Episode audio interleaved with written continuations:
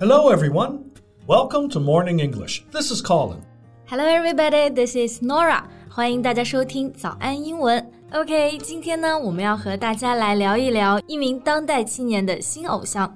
之所以说他是新偶像，是因为他并不是那种娱乐圈的传统定义的明星，而是一名运动员。Yeah, she is a freestyle skier who has broken multiple records in professional freestyle skiing. 对，她的名字呢就是谷爱凌，今年才十七岁。She is a freestyle skier，就是她是一名自由式的滑雪运动员，而且在这个赛事上呢，她已经打破了很多项世界纪录了。Right.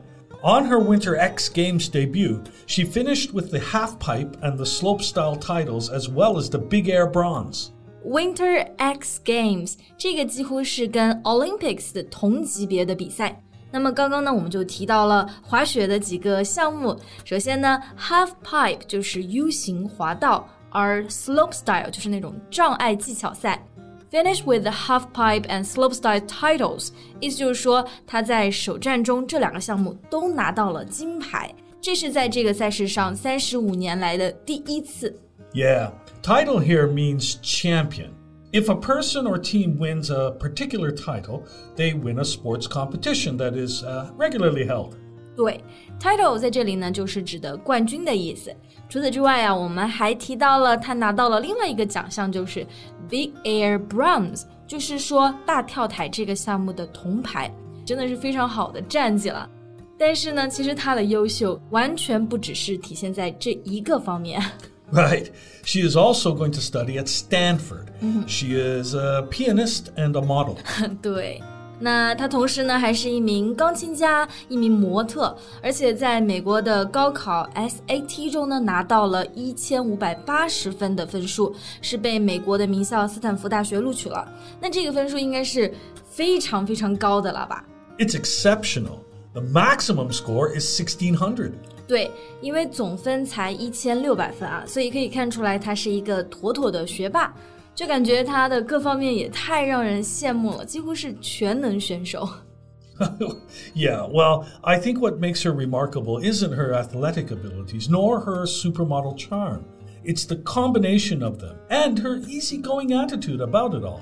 对，当然呢，他其实真正吸引我们的点，不单单是他出色的运动能力，或者是超模的外表，还有就是他对生活啊、周边的事物都非常的 positive，而且很 easy going 的这种态度啊。所以就说他完全是我们当代青年的偶像。 Right. Her story and experience is definitely inspiring to youths. 嗯，那么今天呢，我们就在这期节目里面和大家一起来聊一聊这名滑雪少女谷爱凌的故事。 You know, it's hard to believe that uh, Eileen Gu was able to establish herself in just two years of international competition. 对她其实参加这种国际性的赛事的时间真的非常短，在两年之内啊，她就成为了滑雪界都熟知的名字。 Right? She's hailed as a skiing prodigy. 对对对 ，prodigy 这个单词的意思呢，就是指的天才、奇才，也就是我们说的 genius。这也是我们给艾琳的称赞啊。但是她却一直在告诉大家，这些成就呢，都是更多的因为她的 efforts，还有就是 numerous falls and trainings。 Yeah, she doesn't want to be called a prodigy. Instead, she's trying to tell people that none of her achievements are gained easily. 对，很多人其实会好奇啊，他是怎么每个方面都做得这么出色的？而他当时的回答就是：When I do something, I focus super wholeheartedly on it。这里面有个词呢就很重要，就是 wholeheartedly。 Well, that means completely and sincerely devoted, determined, or enthusiastic about something. 对，就是我们说的全心全意、认真的做好眼前的事情， 这就是他成功的最大的秘诀了。而且他从小到大最大的两个目标就是两个：getting into Stanford and to go to the Olympics。 And now she's achieved both. Yeah. Now, she mentioned that um, she has another bigger goal, which is to inspire more teenagers in China, especially girls, to pick up skiing. 对，pick up doing something 这个短语呢，指的就是说学习获得某个技能。那之后呢，它还有一个更大的目标啊，就是希望有更多的青少年，尤其是女孩子能够接触到滑雪，爱上滑雪。 Yeah.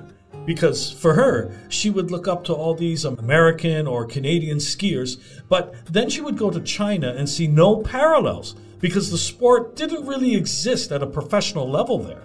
对。 其实说到 skiing 滑雪啊，我们首先可能会想到这是呃加拿大人啊，或者是美国运动员比较擅长的运动。但是在中国呢，这个运动就完全不一样了。You see no parallels，就是说你在那里看不到任何相似的地方，因为大家对这个运动基本没什么了解，很多人甚至会觉得害怕。Right.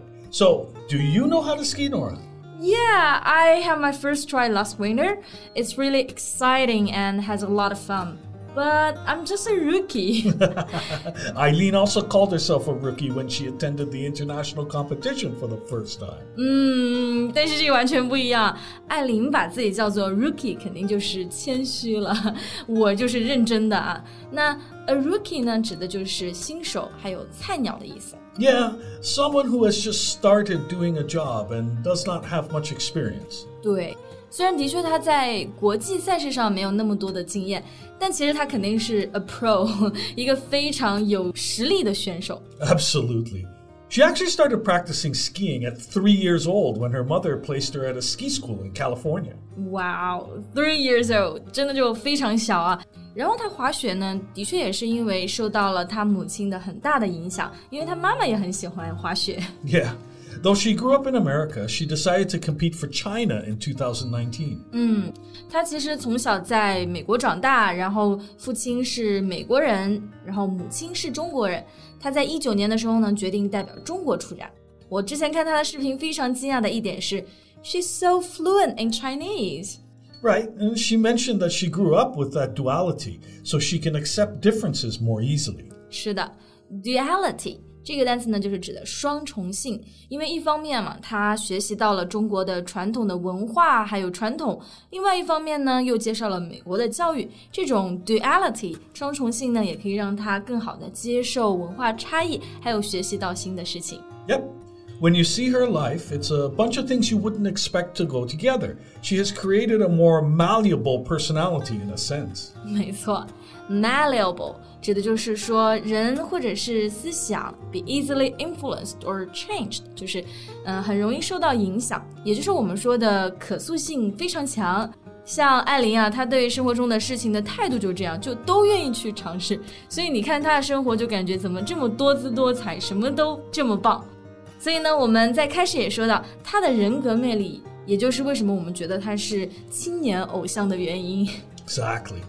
She's like the perfect representative of the spirit of the games, inspiring young girls in the US and in China alike. 对，最近听多了娱乐圈的绯闻啊，然后再听她的故事，我觉得真的会被这位零零后的滑雪少女所鼓舞的，也期待她明年在北京奥运会上的精彩表现。好了，那么今天的节目呢就到这里结束了。Thank you very much for listening. This is Colin. This is Norah. See you next time. Bye. This podcast is from Morning English. 学口语就来早安英文。